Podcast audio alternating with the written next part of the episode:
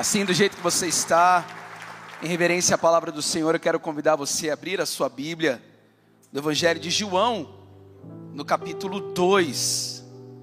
Evangelho de João, capítulo 2, dos versos 1 em diante. Também quero lembrar, como já foi dito aqui, que nessa terça-feira temos a gravação do novo EP da DAI, a alegria que eu tenho de participar. E algumas pessoas estão felizes com isso, não tem problema. Quem não está, não tem problema nenhum também. Mas nós queremos encorajar você a fazer parte desse momento tão especial da DAI e celebrar tudo que Deus tem feito aqui neste lugar. Não temos a intenção de nos envaidecer ou algo desse tipo em gravar um DVD, algumas canções, tudo que nós fazemos é para honra e glória do nome do Senhor Jesus. Posso ouvir um amém? amém. É para Ele. Então eu quero convidar você. Deixa eu perguntar nessa manhã: tem alguém aqui ah, que está nessa manhã fazendo aniversário? Tem alguém? Alguém?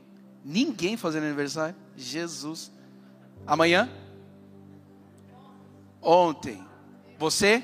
Então vou te dar um presente. Você tem o, o ingresso para terça-feira, tá bom? Uma salva de palmas ao Senhor Jesus. que Deus te abençoe. Diz assim a palavra do Senhor. No terceiro dia, houve um casamento em Caná da Galileia. A mãe de Jesus estava ali, Jesus e seus discípulos também haviam sido convidados para o casamento. Tendo acabado o vinho, a mãe de Jesus lhe disse: Eles não têm mais vinho. Respondeu Jesus: que temos, que temos nós em comum, mulher? A minha hora ainda não chegou. Sua mãe disse aos serviçais: façam tudo o que ele lhes manda. Ali perto havia seis potes de pedra do tipo usado pelos judeus para as purificações cerimoniais. Em cada pote cabia entre 80 e 120 litros. Disse Jesus aos serviçais: Encham os potes com água, e os encheram até a borda. Então lhes disse: Agora levem um pouco do vinho ao encarregado da festa, e eles assim o fizeram. E o encarregado da festa provou a água que fora transformada em vinho, sem saber de onde este viera, embora o soubessem os serviçais que haviam tirado a água. Então chamou o noivo e disse: Todos servem primeiro o melhor vinho e depois que os convidados já beberam bastante, o vinho inferior é servido. Mas você guardou o melhor até agora. Este sinal miraculoso em Caná da Galileia foi o primeiro que Jesus realizou. Revelou assim a sua glória e os seus discípulos creram nele. Fechem os seus olhos, Senhor, fale conosco aquilo que nós precisamos ouvir, não aquilo que nós queremos ouvir. Que teu nome seja exaltado, glorificado. Essa é a minha oração, em nome de Jesus. Amém. Pode se assentar glorificando o nome de Jesus. Bom, como acabamos de ler no versículo 11, João, ele registra os milagres que Jesus realizou como sinais miraculosos. São sete sinais, sete milagres que João registra em seu evangelho, sete sinais que Jesus realizou. Você pode me perguntar o que é um sinal? Vamos dizer que, logo quando você despertou nessa manhã, você decidiu em seu coração abençoar a pessoa que sentasse do seu lado da igreja, levando ela para a melhor churrascaria que tem aqui em São Paulo. Posso ouvir um amém? Não acredito em coincidência, acredito que Jesus colocou essa pessoa aí do seu lado por este propósito. Amém? Agora imagine você que antes de você chegar na churrascaria, pouco antes, alguns quilômetros antes, você vê placas e sinais indicando que você está próximo do seu destino. Assim como eu e você não paramos diante dos sinais e fazemos o nosso pedido ali, os milagres de Jesus são sinais que nos apontam para algo que está além. Os sinais, eles indicam que aquilo que nós desejamos, o nosso destino, está próximo. Eles nos apontam para algo que está além. Os sinais e milagres que Jesus realizou apontam para algo que estava além. Os sinais não, os milagres não eram um fim em si, apontavam para a pessoa de Jesus. Apontavam para a obra de Jesus. Apontavam para a divindade de Cristo. E é assim que nós vemos no versículo 11, encontramos os objetivos ou o objetivo desses sinais, que diz que este foi o primeiro sinal que Jesus realizou em Caná da Galileia e revelou assim a sua glória, e os seus discípulos creram nele. O objetivo desses sinais então era revelar a glória de Cristo, a sua divindade e produzir fé nas pessoas. Tanto é que em João capítulo 20, versículo 30 e 31, ele relata dizendo: Jesus realizou na presença dos discípulos muitos outros sinais. Muitos sinais miraculosos que não estão registrados neste livro, mas estes que foram escritos para que vocês creiam que Jesus é o Cristo, o Filho de Deus, e crendo tenham vida em seu nome. Vejam só que crer que Jesus era um homem com poderes especiais não era um problema para eles. Crer que Jesus podia curar, crer que ele era um grande profeta, isso não era um problema. A dificuldade do povo e dos fariseus era crer que Jesus de fato era o filho de Deus. A dificuldade era aceitar que bem diante dos olhos deles estava o Verbo. Por isso que João ele registra no capítulo 1, versos 10 em diante, que aquele que é a palavra estava no mundo. E o mundo foi feito por intermédio dele. É impossível você negar que as mãos do Senhor estão em cada lugar, e a, a, a, as digitais de Deus estão em todas as partes deste mundo. Ele está dizendo aqui: o mundo foi feito por intermédio dele, mas o mundo não o reconheceu. Veio para o que era seu, mas os seus não o receberam. Mas tem uma boa notícia: contudo, aos que o receberam, aos que creram em seu nome, aleluia, deu-lhes o direito de se tornarem filhos de Deus. Mais uma vez, acreditar que Jesus foi um grande profeta e que realizou muitos milagres, deixa eu te dizer, não te leva para o céu. Tem muitas religiões que acreditam que Jesus era um grande homem, um grande profeta. Acreditar que Jesus tem poderes para curar, que Ele é um grande profeta e que disse lindas palavras, não te leva para o céu. O que leva o homem para o céu é acreditar que esse Jesus se tornou carne. O Deus Emanuel, ele veio, esteve aqui no nosso meio, morreu, foi pregado em uma cruz. Mas ao terceiro dia ele ressuscitou e está sentado à direita de Deus Pai. A palavra de Deus diz que se você crer no seu coração que Cristo ressuscitou dentre os mortos, se você confessar com a sua boca, com a sua boca que Ele é Senhor, você será salvo. Deixa eu te dizer algo. A maior bênção que podemos receber não é uma cura, não é uma provisão sobrenatural. A maior bênção que nós podemos receber do Senhor se chama vida eterna. Se Deus fizer algo em minha vida, amém. Se Ele curar, amém. Se Ele não curar, amém. Ele continua sendo Deus, Ele continua sendo digno de toda honra, de toda glória, de todo o louvor. Deixa eu te dizer algo: Jesus, Ele não nos deve nada, Ele já nos deu tudo o que nós precisamos. Todas as bênçãos que você precisa foi conquistada lá na cruz. Você pode aplaudir a Jesus aqui nesse lugar? Meu irmão, se você tem Jesus, você tem tudo. Agora, sem Jesus, mesmo tendo todas as bênçãos materiais, mesmo desfrutando de muita saúde e sendo uma pessoa muito bem-sucedida, sem Jesus, você não é nada. Você não é nada. Portanto, os sinais e maravilhas que Jesus realizou comprovavam por A mais B de que de fato ele era o Filho de Deus, e ainda assim isso não foi o suficiente para aqueles que estavam ali, porque crucificaram Jesus. Vocês lembram muito bem que os fariseus constantemente estavam pedindo: faça um sinal para nós, nós queremos ver um sinal. E hoje em dia tem muita gente que diz: eu só acredito mais uma vez, eu só acredito. E quando vem, dizem, não acredito. Algo parecido quando eu estou assistindo o jogo do São Paulo. Quem está comigo aqui? Eu digo, eu só acredito vendo. Quando São Paulo faz um gol, eu falo, não acredito no que estou vendo.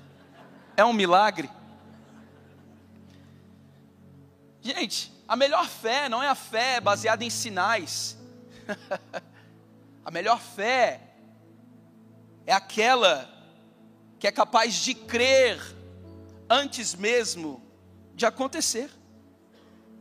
Antes mesmo de acontecer. Portanto, vamos ver aqui o que Jesus queria de fato fazer através desses sinais era gerar nas pessoas uma transformação de mente, uma transformação de atitude, uma mudança e talvez seja por essa razão que o primeiro sinal que Jesus realizou foi de transformar algo.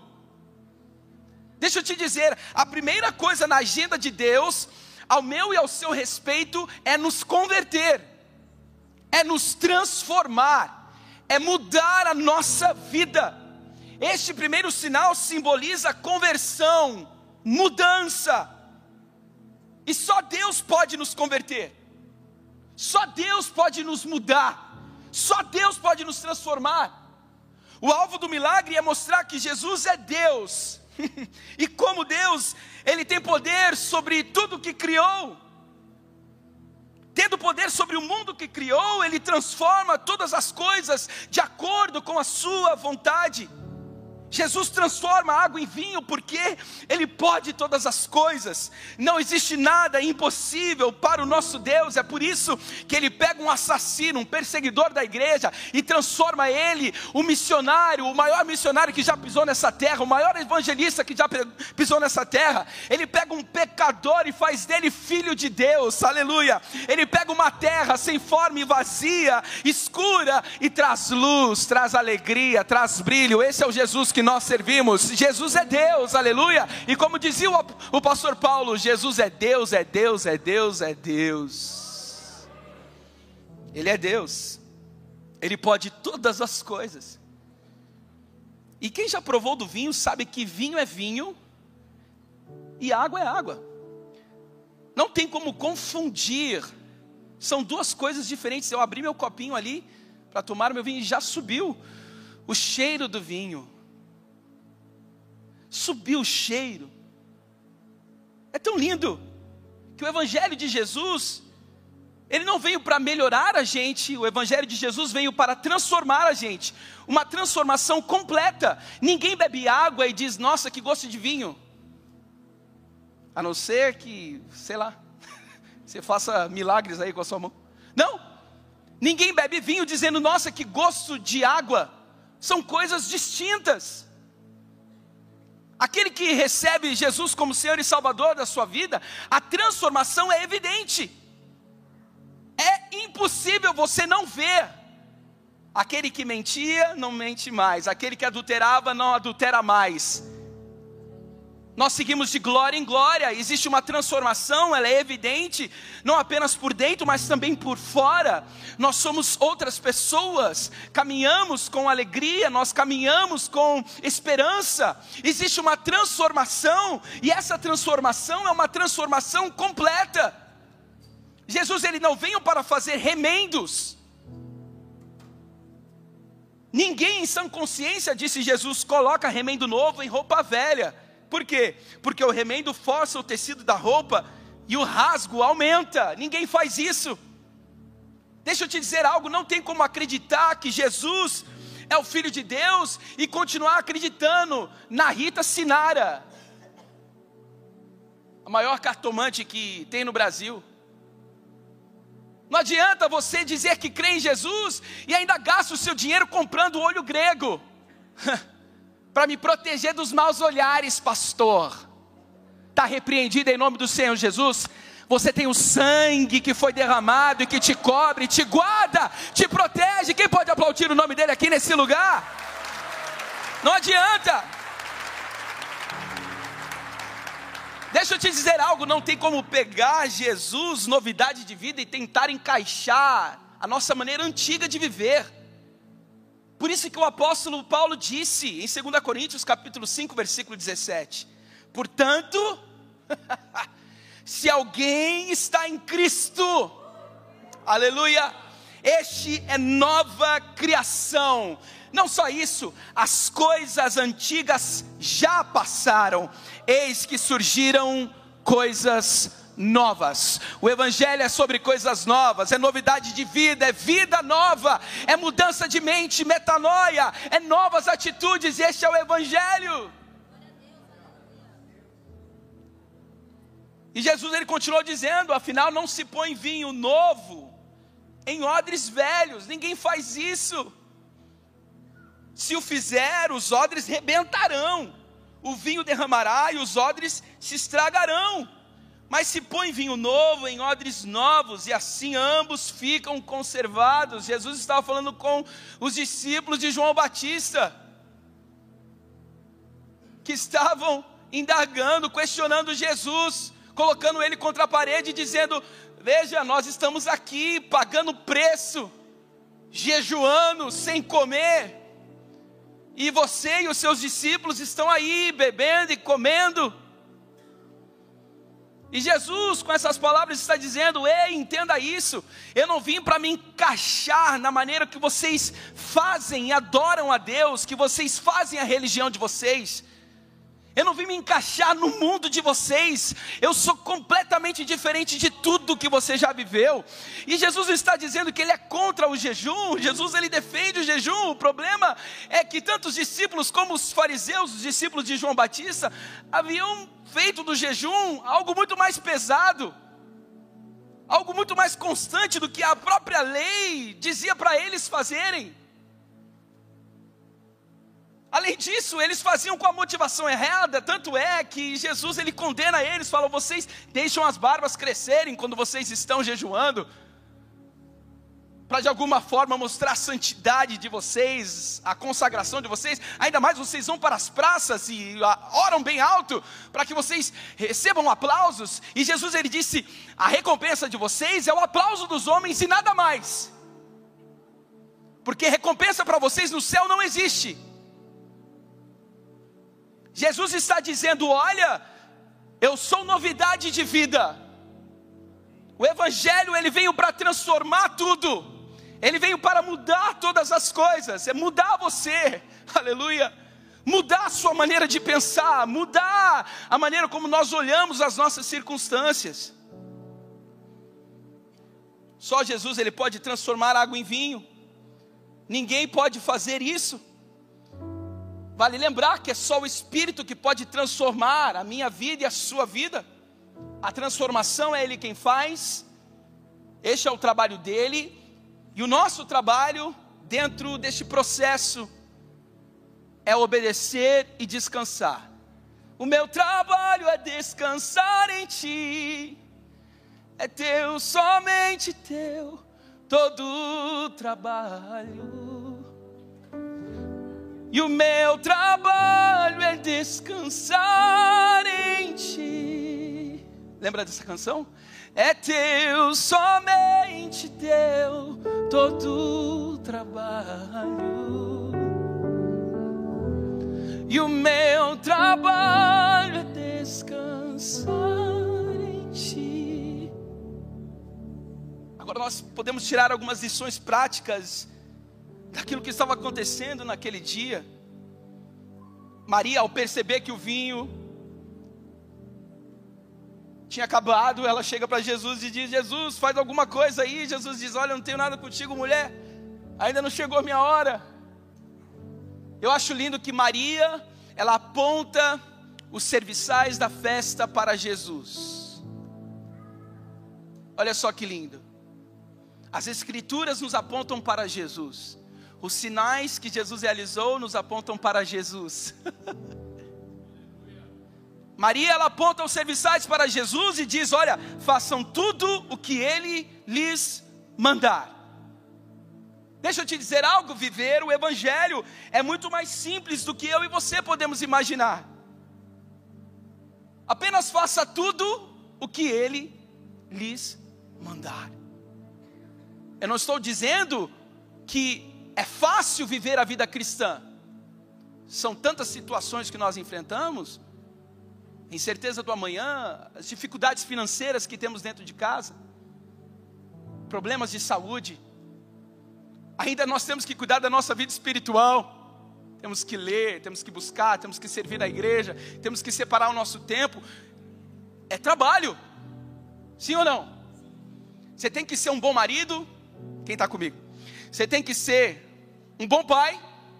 Você tem que ser um bom servo. Você tem que ser um bom administrador. Você tem que ser uma excelente mulher. Você tem que servir na igreja, você tem que cuidar dos filhos, você tem que fazer uma boa comida. Cadê as mulheres que sabem cozinhar muito bem? Dá um glória a Deus aí. Gente, a demanda é grande demais. Se não for Jesus na nossa vida, hein? E ainda você tem que sapatear. Uh, você tem que glorificar. Gente, que dureza. A vida cristã, ela não é fácil, mas as instruções para vivermos grandes milagres, elas são simples. Para viver uma vida transformada é simples. Ame a Deus e ame ao seu próximo. A religião, ela vai querer sempre colocar um peso sobre nós.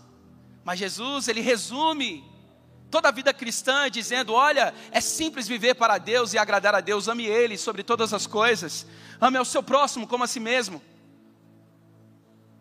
É simples.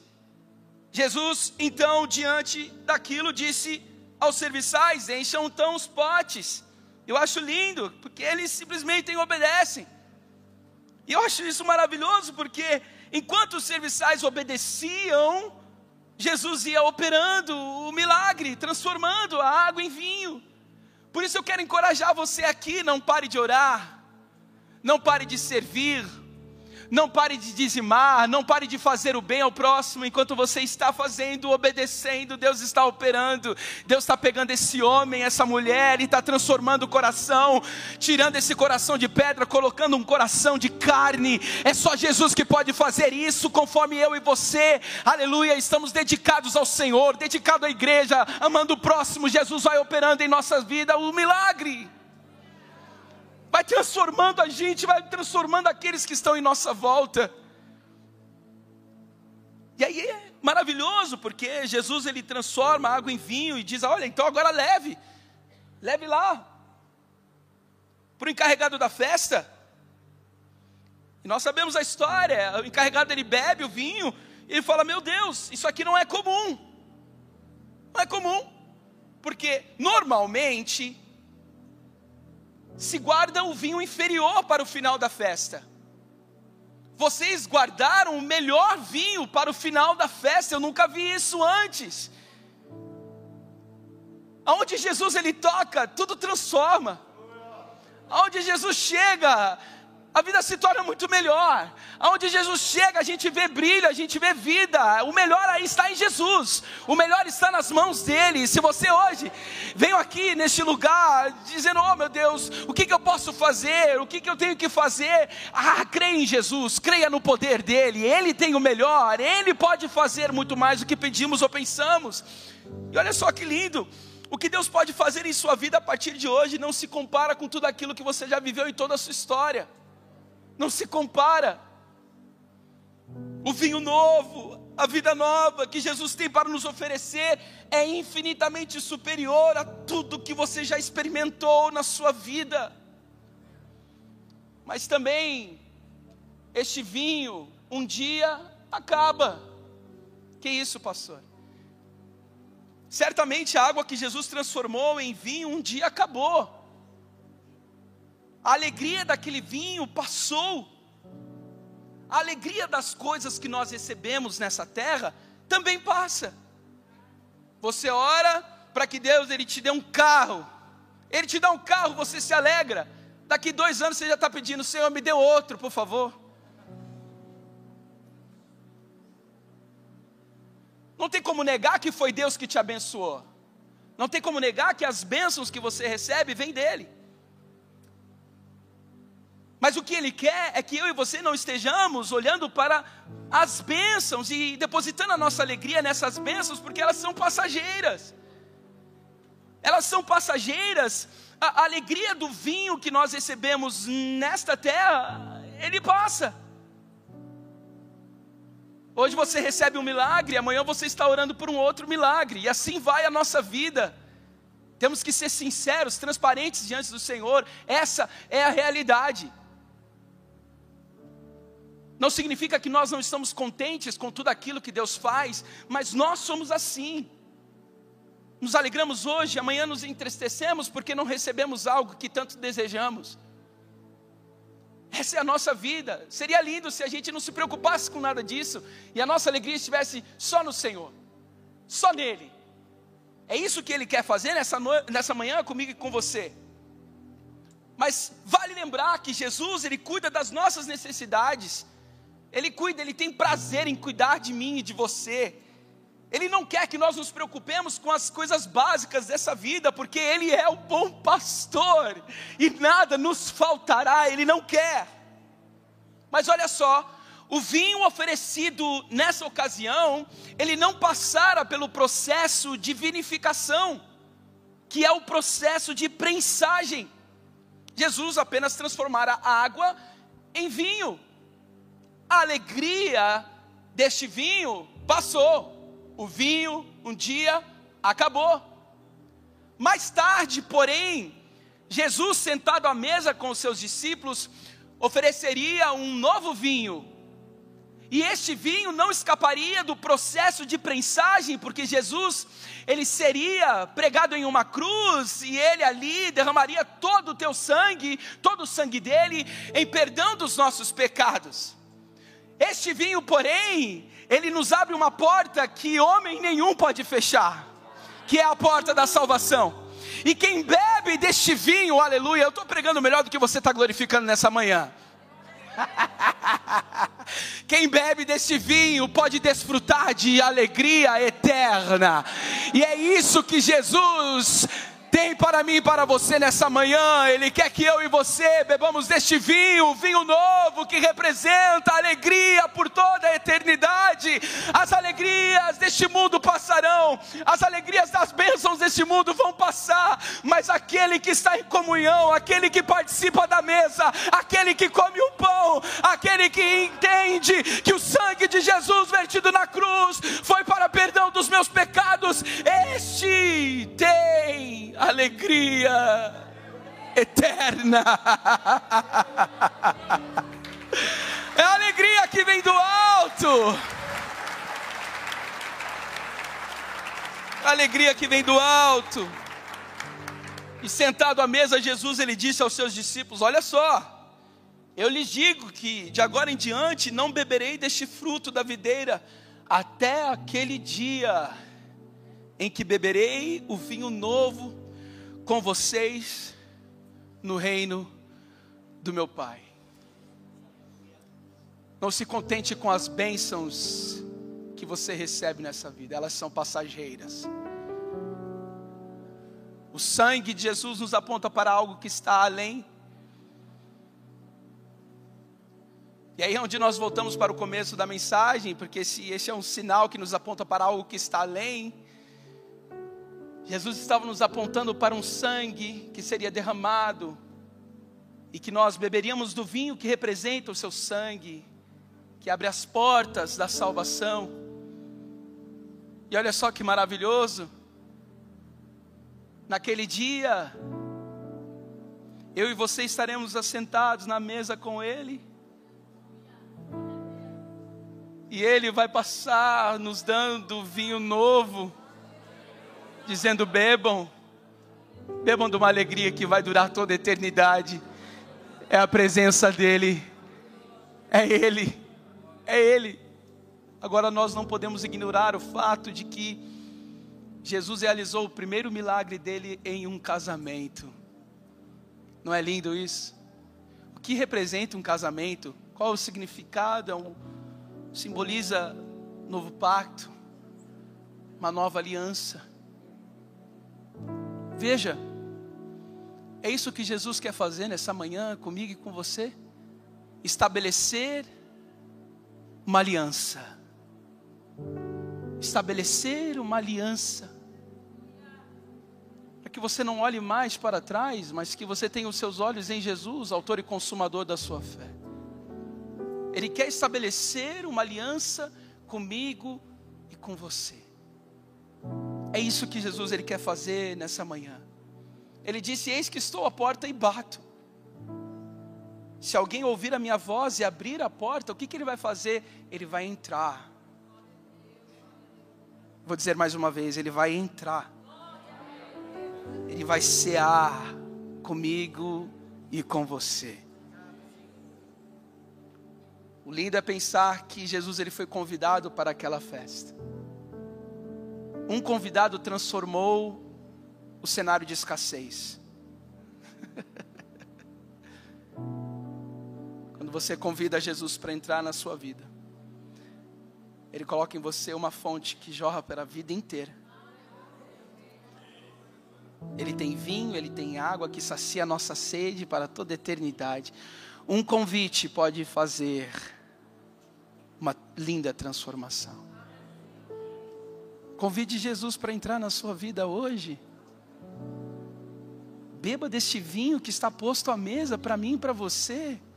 O vinho novo que representa a vida nova. A partir de hoje, comece a viver essa vida tão linda sem olhar para trás. Convide Jesus hoje. Sabe o que, falta para você? Não é um carro. O que falta não é o seu patrão te promover. Sua alegria não está nisso. Não é receber mais. Não é ter uma casa nova. Não. É ter Jesus no seu coração. É isso. Jesus ele é suficiente. Experimenta desse vinho. Beba desse vinho você vai ver que a sua vida jamais será a mesma. Feche os seus olhos. Obrigado, Jesus, pela tua palavra, que é viva e eficaz. Que lindo pensar que hoje tem vinho novo na mesa.